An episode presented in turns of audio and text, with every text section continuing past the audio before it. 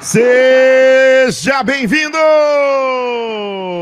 Para você que se liga no canal do Super Lutas, seja bem-vindo. Estamos no ar agora com o nosso podcast, edição de número 123. E hoje vamos falar do UFC 294, o evento que passou por muitas mudanças, aliás, mudanças drásticas de última hora após as saídas dos brasileiros, né? Charles do Bronx, Paulo Borrachinha. E apesar dos desfalques, né, das nossas estrelas, o card segue ainda com grande peso, né? Claro, para os fãs, para os amantes do MMA. Na luta principal, Islam Makachev em busca da nova defesa do seu cinturão, né, na categoria dos leves, a revanche contra Alexander Volkanovski, que topou o desafio de substituir o Bronx nas vésperas, faltando 10 dias para o show, vai em busca de ser duplo campeão. Na luta co-principal, Kamaru Usman, que assumiu o lugar de Paulo Borrachinha, encara o Razak Shimaev em uma luta na categoria do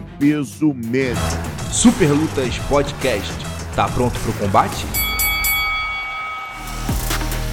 Vai lembrar que a Rubet, casa de apostas que patrocina as estrelas do UFC, como Charles do Bronx e Alex Poitin, também apoia o podcast do Super Lutas. Acesse a Rubet e fique por dentro das melhores possibilidades de aposta no seu esporte favorito. Lembrando sempre, aposte com responsabilidade. E vamos começar falando da luta principal. Eu tô com ele, com o Mineirinho, já tomou café, já comeu queijinha, tá prontinho para falar a respeito respeito deste UFC 294, mesmo sem Charles do Bronx, com Islam Makachev segue como uma verdadeira pedreira nessa frente, né?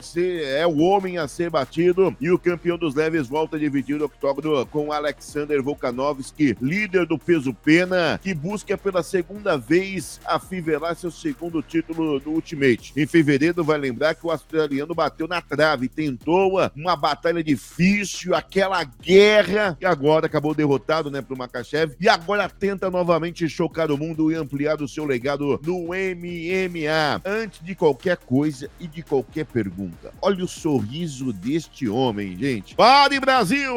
Alô, VH! Seja bem-vindo, VH. Grande abraço para você! Boa noite, meu querido Cezão, meu companheiro aqui das segundas-feiras de noite. Vamos conversar sobre esse UFC 294 que deu tanta canseira na gente gente nessa zona semana passada. Acabou sendo uma semana bastante estressante, é, porque muita coisa aconteceu, né? A gente perdeu é, a presença de Charles do Bronx na, na, no, na luta principal do evento. Faria é, uma das lutas mais importantes da sua carreira, tentaria reverter o revés do um ano depois, né? Iria a Abu Dhabi, sofreu aquele corte. Vamos falar um pouquinho disso também durante a gravação do podcast. Vamos também falar da perda de Paulo Borrachinha, né? Acabou contraindo uma infecção no cotovelo, né? Passou por duas cirurgias dias e um mês, não foi liberado pela equipe médica do UFC para seguir na super luta contra o Kanza Timaev, foi substituído por Kamaru Usman, mas ainda assim, Cezão, a gente é obrigado a falar, igual você trouxe ali na abertura, segue como um grande evento. A gente lamenta, claro, a ausência do, de dois astros brasileiros, né, dois fenômenos de popularidade, mas ainda assim a gente tem um grande evento. Aproveitar para dar uma boa noite especial pro chat que está aí ligado com a gente, já estão comentando, daqui a pouco a gente lê um, um comentário, os comentários aí. Vamos lá, Cezão, vamos encerrar segunda-feira com chave de ouro falando desse UFC 294. Ah, sem dúvida nenhuma, mas eu já sou do contra, viu? Você é muito amiguinho do chat. Eu só vou falar no chat se a gente conseguir receber o número pelo menos bom de curtidas, de likes. Se não der like, não tem chat. Sou chato mesmo. E aí, deixa o like aí. Ajuda a gente. Deixa o like antes de mais nada. Já já vou passar. Vou interagir com você. Mas ajuda a essa plataforma linda, fofinha, possa nos recomendar para mais pessoas, para que o, o, o, o, a voz do Superlutas possa chegar em novos amantes. Então, like é muito importante. Agora, antes de mais nada, antes de, de qualquer coisa, em relação a esse evento importante 294, é, o que muda no evento com a saída do Charles do Bronx? É uma perda muito grande ou é uma perda muito grande só para os brasileiros, meu caro VH? É, a gente tem que analisar, tirar um pouco o coração para quando a gente analisa esse tipo de situação que aconteceu. É, a gente, enquanto brasileiro, enquanto torcedor do Charles do Bronx, que a gente quer sempre ver, é, a gente quer muito ver que ele recuperando esse cinturão que foi perdido daquela maneira polêmica no ano passado, né? Com é, a balança de, descalibrada antes da luta contra o Justin Gate, tiraram o cinturão dele, aí ele vai na tentativa de recuperar contra o Islam Makhachev e acaba sofrendo um resultado adverso. É, mas por outro lado, Cezão, a gente tem que pensar também que o UFC agiu rápido e agiu muito bem. Se tinha um nome que pudesse suprir a ausência de do Bronx, vamos lembrar que o do Bronx hoje está entre os quatro atletas mais populares do UFC. O Bronx hoje tem uma rede social com mais de 7 milhões de, de, de seguidores, então não é só o Brasil que perde. O, o Charles, querendo ou não, ele entrega a luta muito boa. Então é um tipo de entretenimento que o público gosta, o, o mundo aprendeu a gostar, não só os brasileiros. Mas do outro lado, a gente tem o Islam Makhachev que topou né, o desafio, é, vai fazer, ter um desafio enorme, né? 10 dias para se preparar, não estava em camp, é a sorte, entre aspas, é que não é um atleta que perde, que, que, que ganha muito peso, o off, então tem, não tem esse problema para bater os 70 quilos, já que é campeão da, da, da 65, né, do peso pena, e a gente faz a gente lembrar também de fevereiro, quando, quando o Makachev e o, e o travaram uma verdadeira batalha equilibradíssima, onde o, o Volkanovski conseguiu expor o Islam, mostrou que o Islam é um ser humano, e de fato bateu na trave, né, quase, para algumas pessoas do meio, é, o, o Volkanovski venceu aquela luta, para mim não, o Makachev venceu, é, o resultado foi justo, mas de qualquer forma, é, ficou aquele gostinho, né, aquela coisa entalada na garganta, querendo,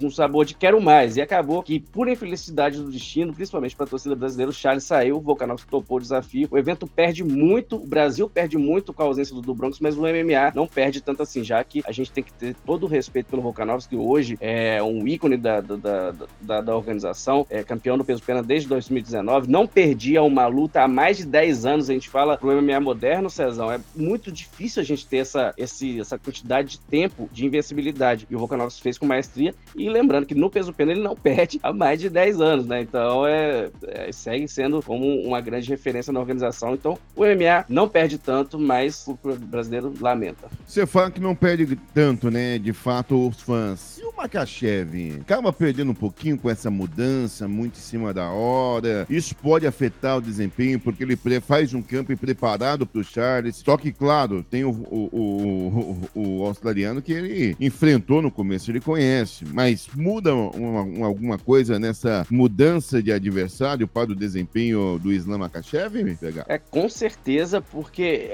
é ruim para os dois, né? Na verdade, é pra, tanto para quem tá entrando de última hora, quanto para quem tá recebendo um adversário de última hora. É o Volkanovski hoje, ele apresentou perigos, riscos reais para o confronto contra o Makachev lá em fevereiro. E agora o Makachev que se preparou exclusivamente para o do Bronx, teve ali cerca de três meses, faltando dez dias você tem um adversário que você quase perdeu, então influencia também o lado psicológico, não só o físico. Quando um lutador é muito bom, Cezão, a gente tem que é, falar que ele tem que estar tá pronto. Tem que estar tá pronto para vencer, que foi justamente o que o Khabib falou, né? O Makachev é o campeão hoje do peso leve do UFC, então qualquer ser humano que conseguir bater 70 quilos e 300, ele tem que vencer, ele tem que esperar. São, são as palavras do, do Khabib, mas ainda assim, a gente sabe que palavras são palavras e dentro do octógono a história é completamente diferente. O lado emocional muda, você tem um adversário que você te entregou o seu maior desafio, tirando a derrota do, do Isla, né, que ele teve contra o Adriano Martins lá em 2015, nenhum outro foi páreo para ele, é a maior verdade, dentro do octógono.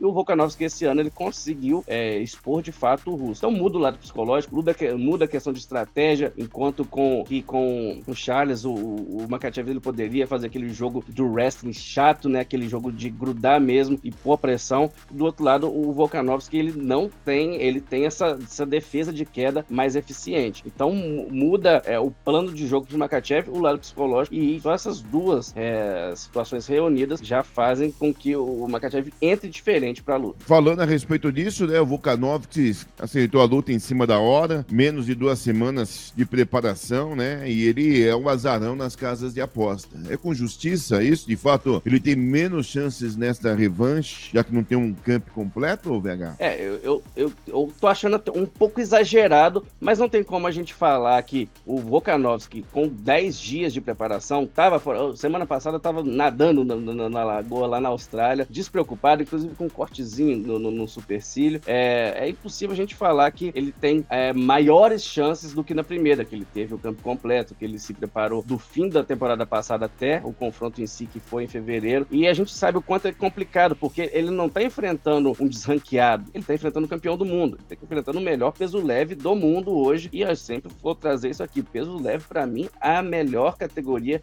peso leve do UFC a melhor categoria do MMA em geral. É a mais disputada, com melhores, maiores talentos. Então é muito complicado a gente é, tirar a vantagem do Makachev. A responsabilidade está toda sobre o russo, porque é, teve um período de três meses para se preparar, e do outro lado, é, o Volkanovski ele tenta chocar o mundo de fato, porque é, é, muito complicado. A gente tem um exemplo, um espelho que ele pode tentar pegar para seguir, que é o Strickland, que foi todo despretensioso para a luta contra o Israel Adesanya, e do nada, né, essa, não vou dizer falta de compromisso, mas essa falta de pressão que tinha em fevereiro e agora não tem mais, pode ser um fator favorável. Eu, as odds a gente ainda vai ter é, o desenrolar delas ao longo da semana, vão mudar um pouco, mas eu não acho que, que não acharia correto que fosse uma coisa muito gritante. Afinal de contas, a gente tá falando de um campeão também do UFC, só que no peso pena. Mas a gente não pode tirar aí a desvantagem de tempo. Tem a viagem nessa zona, tem o fuso horário, e é muito desgastante, tem o clima, então tá entrando aí, é, não vou dizer uma furada, mas tá entrando no, numa jaula de leões o Volkanovski, mas talento ele tem. Isso ele já provou ao longo dos anos, mas a gente não pode dizer também que é, ser favorito para a luta seria um absurdo da parte de todo mundo. É, mas pode surpreender, tem chance, como você bem disse, né? E qual seria o cenário, então, pro Charles do Bronx? Você vai deixando a pergunta aí pro, pro VH, hein? VH tá falando da luta principal do UFC 294, e eu queria colocar o Charles do, do Bronx, né, nessa, né, nessa resenha. Qual seria o cenário para ele, por exemplo, se o Makachev vence, ele seria o próximo da fila? E se o Volkanov surpreende o mundo, choque e conquista também o cinturão, ele que por enquanto tem luta ainda marcada já para janeiro na categoria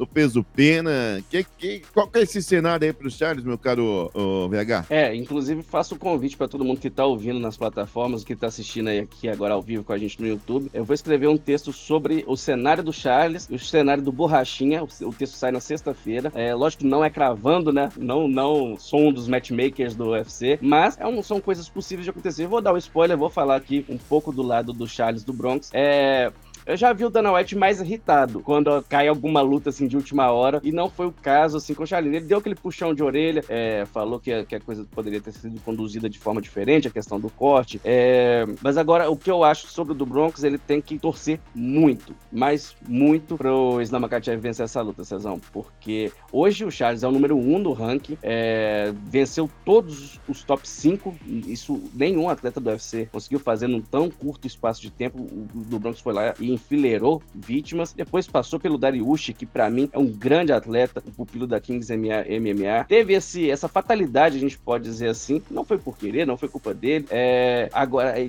porque se o Akachev vence, do Bronx é o próximo da fila, é inegável. Não tem como negar essa oportunidade para ele, até pelo, pelo histórico que fez, um ótimo funcionário para UFC. Foi na casa do adversário, dos adversários, sempre fazia as lutas, as disputas e defesa de cinturão, é, sem exigir que fosse uma luta aqui no Brasil. E analisando agora o cenário, caso o Volkanovski vença, aí sim eu acho que a situação, o caldo engrossa pro Charlie, porque vão com certeza fazer uma trilogia. É, tem um fator do, do, do, da invencibilidade, do tempo invicto do Makachev, tem o fator Khabib, que querendo ou não, influencia bastante. O Khabib ainda tem muita moral dentro do UFC, falar que isso já passou é, seria uma mentira. E caso o Volkanovski vença, essa, essa trilogia acontece, e do outro lado, o Charles pode ter que aceitar um, um novo adversário, quem sabe um Matheus Ganro da vida aí que tá em ascensão na categoria. Ou talvez não seja nem tão ruim assim, Cezão. Se o Charlinho tiver fora dessa parada de disputa de cinturão, caso o Volkanovski vença, o McGregor tá aí, né? Ele tá pedindo já tem um tempo, quando o McGregor estará, estará apto para voltar ao octógono, se não me engano, a partir de abril, a gente sabe a demanda que vai ser o tal UFC 300. É, o cenário para cinturão, caso o Volkanovski vença, o Charlinho é, acaba se complicando bastante. Ou então, resumindo, ou pega o Matheus Ganro, ou terá essa, essa super super luta contra o Conor McGregor, na verdade, a gente é, é, é uma. São pensamentos nessa zona. Não tô cravando nada aqui, repetindo. Mas caso,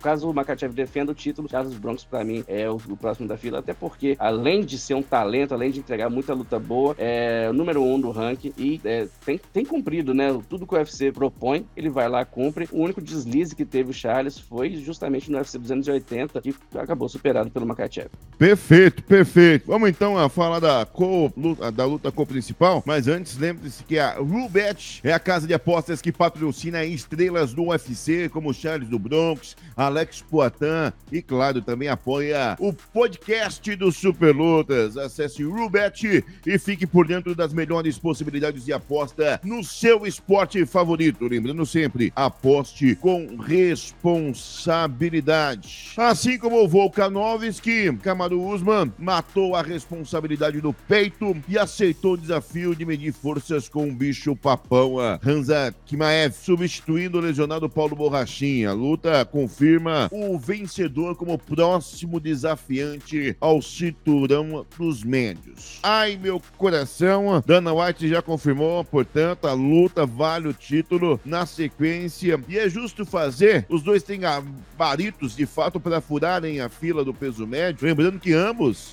estavam ali no peso meio médio. Um era campeão e o outro estava na corrida para ser. De repente sobem para a categoria e passam na frente de todo mundo. Tem, tem tudo, tem tanto pedigree assim. Ô, ô, ô VH, dá essa luta valer é, é, o cinturão, ou pelo menos a disputa pelo cinturão? É, até tem uma questão curiosa, Cezão, que os dois candidatos a desafiante, que de fato Dana White com, com, é, confirmou na semana passada que o vencedor disputa o cinturão contra o Shane Strickland, é, quem não acompanha tão de perto o esporte pode abrir lá o ranking e não entender nada, né? Porque nenhum dos dois está no ranking de fato, não está no top 15 do peso médio. É, você lembrou muito bem, apontou muito bem. O, o Kamaru Usman foi campeão do peso meio médio até o fim do ano passado, quando acabou superado pelo Leon Edwards. E o, o Shimaev caminhava passos largos, né, para disputar o título do meio médio, mas acabou que, é, por falhas no corte problemas com o corte de peso, né, decidiu, optou por, por migrar de vez para o peso médio. Inclusive, vai fazer a sua estreia como representante oficial da categoria. É, vamos colocar assim: pouco antes da, da vitória do, da derrota do Usman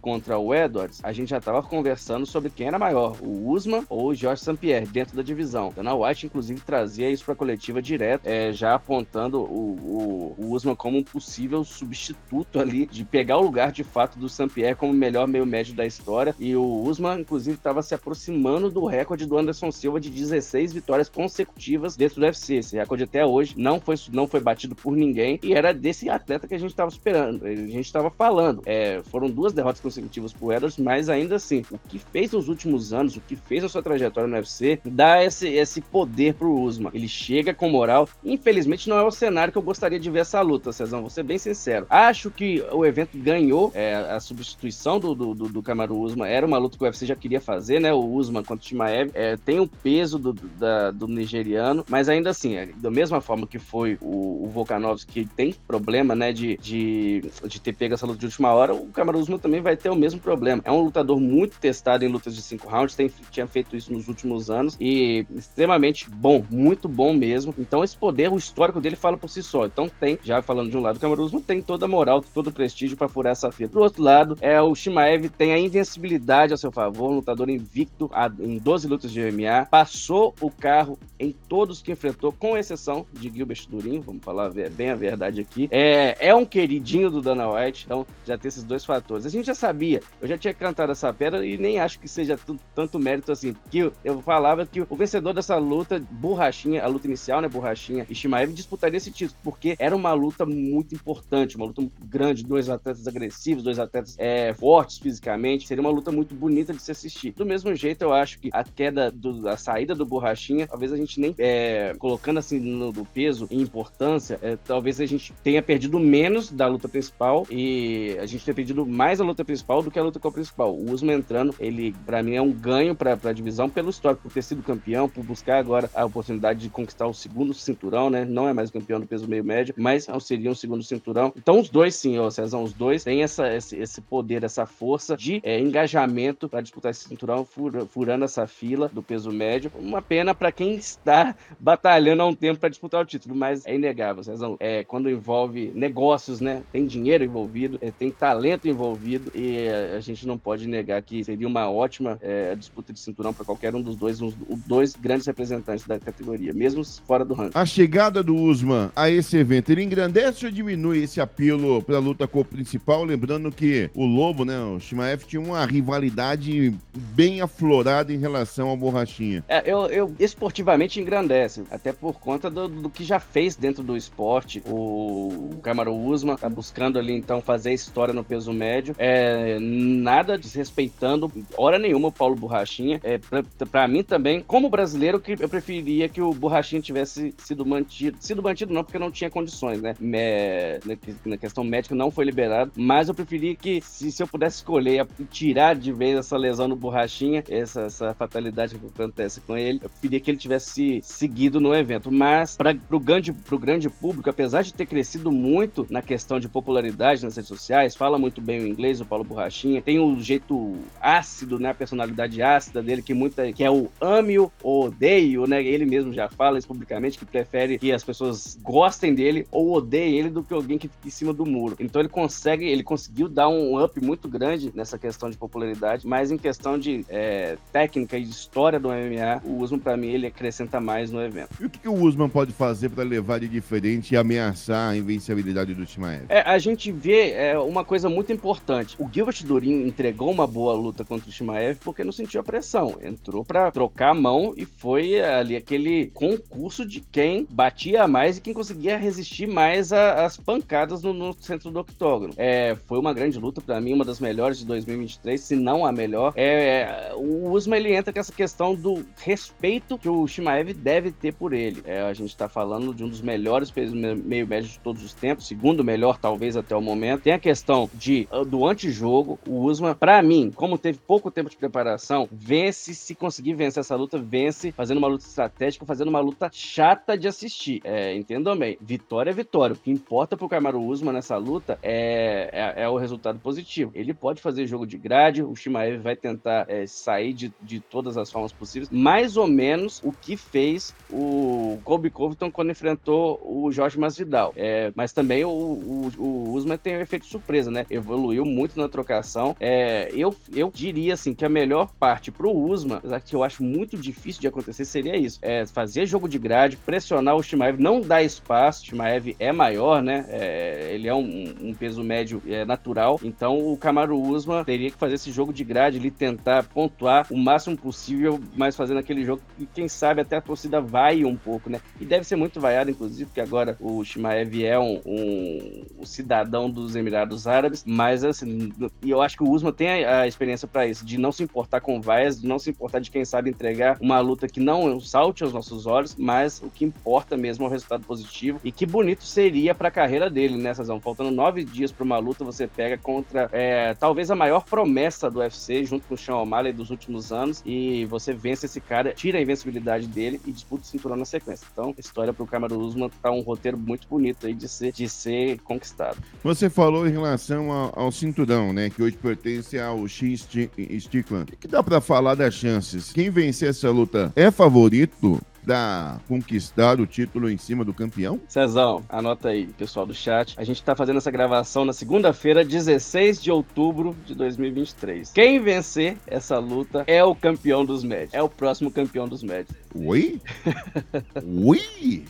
Quando a gente fez o podcast sobre a vitória do Shane Strickland diante do Adesanya, é, eu cheguei a comentar isso. Falei, olha, uma notícia boa e uma notícia ruim pro Shane Strickland. A boa é que ele sempre vai ter o cinturão pregado na parede dele, da casa dele, aquele cinturão bonito. Mas é, a, a, má notícia é que do outro lado, a gente tinha na época Paulo Borrachinha e Kanza Shimaev. Foram essas minhas palavras. E acho que qualquer um dos dois, Borrachinha ou Shimaev, venceriam é, o Shane Strickland. Não desmerecendo, mas aí eu já acho que é o Sean Strickland já conseguiu algo fenomenal, que foi anular o Israel Adesanya. Mas em termos de é, jogo, o Cameron Usman pra mim é mais completo do que o Adesanya e o, e o Kansas Chimaev também. Pra mim, qualquer um dos dois que vencer e enfrentar o Sean Strickland vai sair do octógono com o cinturão dos médios. O senhor será com... cobrado, hein? O senhor será cobrado. Não esqueceremos. Eu e o Shot estaremos aqui para relembrar de fato esta declaração um dia depois do Dia dos Professores, nosso mestre VH. Mas eu quero também, eu quero também o meu bônus. Se acontecer, eu quero um Rios só fazendo isso aqui, hein? Só, só falando dessa, esse trechinho meu aqui. Ah, Vou cobrar. Ire, iremos recortar e falar e falaremos. O senhor está sempre com a razão. Tipo igual eu falo pra minha esposa. Você sempre tem razão, amor. Eu só tive razão uma vez quando você achou que eu tinha razão. Ponto. Exato, é isso. Exato. Exatamente.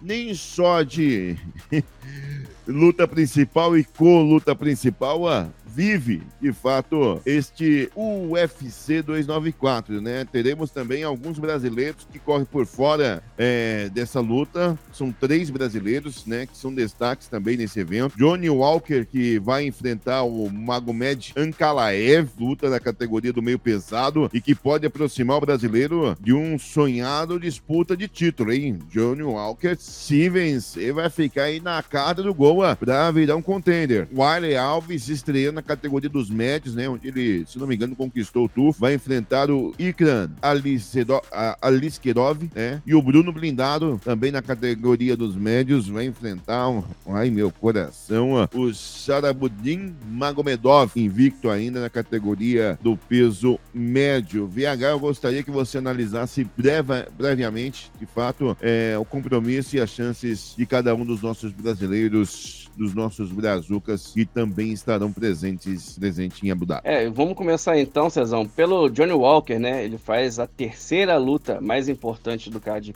principal do UFC 294. O Johnny que vive uma nova fase na carreira, eu tenho sempre defendido, já tem um tempo que eu tô defendendo o Johnny Walker aqui e brinco um pouco falando que é a fase adulto Walker, porque às vezes extrapolava demais a brincadeira, é, coisa da... ele já chegou a falar isso para mim, né, que é, a maturidade, falou que antes era um moleque a palavra dele, antes era um moleque e agora é um homem. É, e dá para ver a maturidade a cada apresentação do, do, Johnny Walker. E a gente piscou o olho nessa nova versão. E o Johnny Walker, hoje, ele é, é um destaque dos meio pesados. Hoje é o número 7 e vai enfrentar o Ankalaev, que é o número 2. É, a gente sabe que o Ankalaev tem aquele jogo complicado de, de, de é, às vezes, tentar é, travar o confronto. E o Ankalaev vem daquela luta terrível, né? Contra, a gente pode dizer isso, contra o Ian Blachowicz na disputa de cinturão, que era vago na época, no ano passado. Acabou que os dois ficaram de castigo por, porque entregaram uma luta horrorosa de se acompanhar. O Ankalaev é um lutador que tem muita força no, no, no, nos braços, é,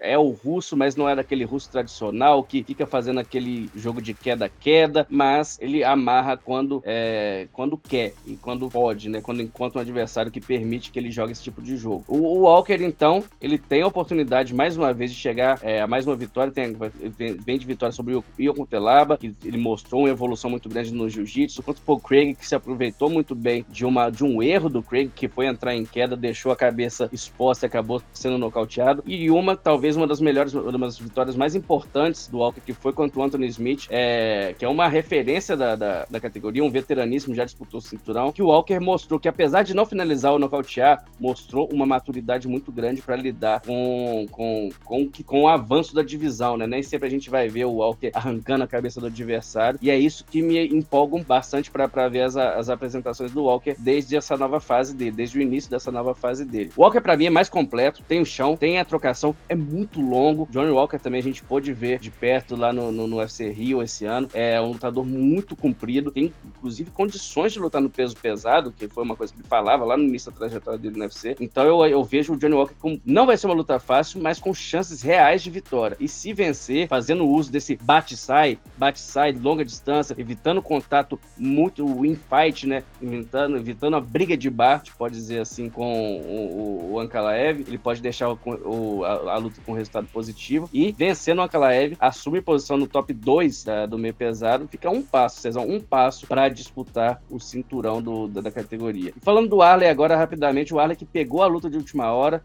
estava é, representando a divisão dos meio pesados, já tinha um tempo, agora aceita a luta. E lembrando que o Aliskerov, ele era o adversário inicial do Paulo Borrachinha, e enfrentar o Borrachinha ali alguns meses atrás, acabou que teve aquela reviravolta, o Borrachinha foi confirmado contra o Shimaev. Então o Arley aceita esse confronto, luta difícil, e a gente já sabe, a gente já bateu na tecla duas vezes, né, para falar do, nesse podcast para falar disso, de como é complicado um atleta pegar uh, um confronto de última hora. Então entrou no evento, se não me engano, tem duas semanas que o Arley foi confirmado. Para mim, o russo é o favorito, o russo que é uma promessa é, do, do, do UFC, vai fazer a sua segunda apresentação. Na primeira venceu o Phil Hollis, se eu não me engano, por nocaute, e agora vai enfrentar o Arley, a vantagem pro russo, mas nada impede, né, Cezão? Se fecha o octógono, tudo, todo mundo tem uma chance, 1% de chance de vitória. A gente torce então pro Arley, mas uma luta, um compromisso muito difícil que tem o brasileiro. E o Bruno Blindado, nosso querido Bruno Blindado, é, inclusive, de novo, desejar uma boa viagem para ele, já tá embarcando, já deve estar, tá, deve chegar lá na, na terça-feira, amanhã, na parte da manhã, quem sabe. Então, é, o Bruno Blindado também tem um compromisso muito complicado. O Blindado, ele enfrenta o Magomedov, né, o Charabutin, o Charabutin é, Magomedov, dois trocadores, exímios trocadores, chance de uma batalha. A gente comentou na semana passada com o Blindado que, para mim, é, grande chance de luta da noite, mas o Blindado também deixou um pouco ali a, a, a possibilidade no ar ele fazer uma luta mais estratégica. Falou: olha, eu quero a vitória, não importa de qual forma for, seja por nocaute, finalização ou seja amarrando. Então a gente pode ter também um blindado mais conservador. Vamos lembrar, o blindado é, ele vem de derrota, é, então precisa desse resultado positivo. É, para mim tem chance também, e, se, e principalmente se cumprir o que disse de, de, de, de fazer uma luta amarrada ali para vencer. O blindado precisa dessa vitória para voltar a sonhar a enfrentar um, um, adversário do top 15. E lembrando que o adversário do blindado de sábado vai estrear no UFC. Então precisa de, um, de uma vitória e não importa como. Então tem chance do blindado só que se entrar para fazer as lutas que ele costuma, de, que é o estilo, né? É, é um instinto da, da, que, eu sempre bato na tecla, shootbox e evolução Thai, aí já acaba ficando 50% para todo lado, porque o estilo de luta do Bruno também favorece sustos, né? Favorece algum, alguns tropeços. É, mas eu acho que essa nova versão do Bruno Blindado, que ele mesmo já falou que tem, é, os adversários ensinam, né? Outra palavra dele, eu acho que a gente pode ver o blindado mais contido e o que seria também é, muito positivo para ele levar essa vitória para casa, para trazer essa vitória para cá. E o nosso glorioso VH vai trazer para você a respeito do que está acontecendo no mundo do MMA. Diga lá, VH. Pois é, Cezão. É, alguns podcasts atrás a gente acabou comentando e criticando o Israel Adesanya por não ter falado né, sobre a derrota do Shane Strickland, acabou dando a função de analisar a luta na coletiva de imprensa para o treinador é, Eugene Berryman, mas agora, na semana passada, ele falou e acabou surpreendendo na declaração, falando que decidiu dar um tempo, Cezão, dar um tempo na carreira, falou que não sabe, não é uma aposentadoria, deixou claro que não é uma aposentadoria, mas é, sustentou a, a ideia numa verdade que é, fez muito muitas lutas, foi um campeão de fato muito ativo no UFC nessas horas. Então decidiu dar um, fazer uma interrupção na, na, carreira e após esse plano, após esse, essa ideia, após essa confirmação, o John Jones veio a público e vamos lembrar que John Jones e Israel Adesanya, enquanto o Adesanya era campeão dos médios e o John Jones dos meus pesares, tocaram farpas durante meses, é, se simularam é, desafios, né? E acabou nunca acontecendo e agora dificilmente vai acontecer. Selaram a paz, se não estou enganado, nesse ano e o John Jones foi a público falar sobre a decisão do, do, do Israel Adesanya. Eu vou abrir aspas aqui para o nosso lendário John Jones. Vamos lá. É, Israel Adesanya, eu gostaria apenas de te falar que eu apoio a sua decisão de tirar uma folga das lutas. Ficar, esses últimos, ficar fora esses últimos três anos foi uma das melhores decisões que já tomei. Lembrando aqui um parênteses, John Jones não competiu entre 2000 e 2023. É, depois que defendeu o cinturão contra o Dominic Reis, deu uma pausa, decidiu migrar para os pesados e nos últimos três anos passou é, a se dedicar ao ganho de massa muscular para competir no peso pesado do UFC. Voltou voltando então à fala, é, sempre coloque você em primeiro lugar. Proteja seu, proteja seu coração, proteja sua mente e seu espírito. Orgulhoso de você, campeão. É, fecha aspas, o John Jones ele escreveu isso nas redes sociais. Então, queria falar com você sobre isso, Cezão. Você acha dessa pausa do, do Adesanya? A gente reclamou que ele não falou, mas quando falou, fez em grande estilo. O que, que você acha dessa atitude tomada é, pelo Israel Adesanya de pausar a carreira mesmo? Se tá numa idade boa para fazer isso, se, se se tem condições de voltar. Não sabemos quanto tempo isso vai durar. Vamos lembrar que o Adesanya hoje tem 34 anos, mas o que, que você acha disso? Olha, primeiro eu acho da decisão da Adesanya acertada. Ele é um cara que vem lutando o tempo todo, né? O tempo todo. Dentro dos campeões, ou o cara que lutou por cinturão, foi o cara que teve mais ativo nesses últimos anos, né? Pegar de 2019 para cá, 2020. Cara, ele fez oito, nove lutas. Então, o corpo merece descanso, né? Termina um campo e vem outro. Teve uma derrota dura para o Alex Poitin, né? Uma guerra é, de cinco rounds, teve o rosto muito atingido, então ele precisa também dar aquela segurada. E eu gosto da atitude do Don Jones, porque mostra que o esporte tem as suas rivalidades, tem os seus momentos, mas um continua ajudando o outro. É comunidade, é um lutador querendo ver o outro. E as rivalidades é que puxam um para ser melhor. Quem falar de Daniel Cormier e John Jones? Um puxou o outro para tentar entregar de, das melhores formas, né? Se a gente pegar também as a, a, outras rivalidades, claro, tem aqueles lutadores que não se gostam, porque é natural, ninguém gosta de todo mundo, mas o trabalho e o respeito, isso sempre tem que nortear, principalmente o esporte de combate. A gente vive dentro de, de, de um, esporte que muita gente não gosta, critica, ah, são, não entende nada e gosta gosta de julgar, selvageria. Não, mas acaba a luta, se abraçam, se beijam, um vai treinar com o outro. E acho essa atitude do John Jones uma atitude espetacular, dando força para Israel Adesanya. Vai lá, descansa, depois você volta e pode voltar melhor. John Jones é a receita disso, né? Voltou, mas tirou para nada o Cyril Gane e é campeão do peso pesado. Então a rivalidade entre eles acabou, morreu a partir do momento em que o Jones migra para o peso pesado. Então eu gosto da atitude, gosto também é, da decisão da Adesanya de se recolher um pouco, dar um descanso pro corpo, né? Treinar, ele é um competidor nato, não tem nada de aposentadoria não, ele vai voltar, ele gosta de competir, competiu a vida inteira, mas o corpo precisa de um descanso. E aí, pode aprender outras técnicas, pode descansar de fato, relaxar por um tempo, treinar um pouco mais leve, mas sem período de camp o tempo todo, né? Porque ele sai de um camp, luta, uma semana de folga, faz novo camp e já tá, ele não para. Então, gosta da, da, da atitude dos dois, entendeu? Acho que Israel Destiny deve voltar. É, vai, vai ser difícil quando voltar também. Não é um reinado absoluto, terá, terá muita gente boa, principalmente Usman, ou propriamente o Shimaev, como você já gravou, VH como campeão. Então, eu gosto, eu gosto dessa notícia. Acho que essa notícia me deixa alegre, porque não é uma aposentadoria, o cara vai poder voltar depois e, e dar show pra quem gosta de MMA. Tem gente que não gosta dele, mas faz parte do personagem, né? Pra criar popularidade, você muitas vezes cria o controversos que, hoje é Chael Sony, todo mundo achava, que, que, que, você tá falando, cara? é um dos caras mais gente boa que existe dentro do MMA, um dos caras mais, mais... Ele pegou o papel de vilão, ó, e ele veio pro TUF 3 fazendo papel de vilão, então muita gente tem que entender o que, que é divulgado, como não é divulgado, que é pra criar narrativas, pra criar entretenimento, criar rivalidade, porque eles precisam de venda. O UFC trabalha com a, o casamento de lutas, principalmente na questão do retorno comercial, VH. Você mais que ninguém pode falar melhor do que eu, acompanha isso há muitos e muitos anos. Então, esportivo, ele vai até a página 8. Se o cara é esportivo, como a Decene é, mas também é popular e vende, pô, vamos colocar o menino pro circo. Não, descansa nada, vamos lá. Acho que essa pausa é acertada, Dano White não vai gostar muito, mas tem que dar um descanso pro menino, viu, VH? Vamos seguir então, mais uma notícia aí, VH, pra gente? Vamos lá, Cezão. É,